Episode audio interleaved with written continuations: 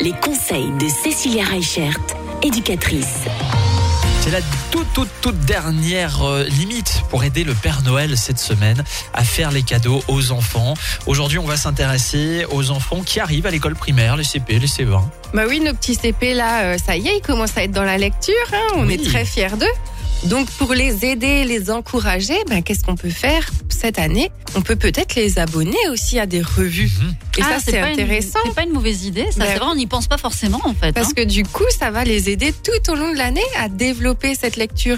Les CP, les CE1, en fait, ils ont besoin d'être dans ce bain de langage. Mm. Et surtout pendant les vacances où, ben, on le sait bien, hein, les enfants, ils perdent jusqu'à 60% de ce qu'ils peuvent emmagasiner. Donc, euh, une des bonnes idées, du coup, pour cette année, pour le Père Noël et ses il y a euh, la saga des Samis. Je sais pas si vous connaissez. Des Samis Non, Ouais. ça me dit rien. C'est un petit connaissais la garçon. saga des Martines. Ouais, c'est un petit garçon qui a plein d'aventures et ce qui est vraiment super chouette, c'est qu'il y a une ligne en fait par page avec beaucoup de dessins. Et les enfants sont tellement fiers d'arriver à lire une page tout seul Ah que oui. du coup en fait ils les dévorent. Mm. Et donc ça les fait gagner en autonomie, ils sont fiers d'eux, ils prennent confiance en eux. Donc ça, ça fait partie, franchement, je pense, des cadeaux les plus intéressants à offrir euh, pour Noël. Et puis ce qu'il faut savoir aussi, c'est que ben voilà, ils sont dans la découverte de l'écrit, donc on va penser au premier Scrabble, à tous les jeux éducatifs.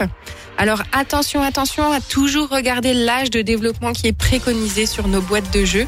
Et puis euh, partir sur des choses aussi très drôles qui vont développer la concentration, comme les doubles et ce genre de Mhm. choses, quoi. Mm, tout à fait. On parlait de l'âge. Il faut toujours se tenir à l'âge qui est écrit sur les boîtes. Est-ce qu'on peut prendre un peu d'avance parfois? Ça dépend du développement de l'enfant.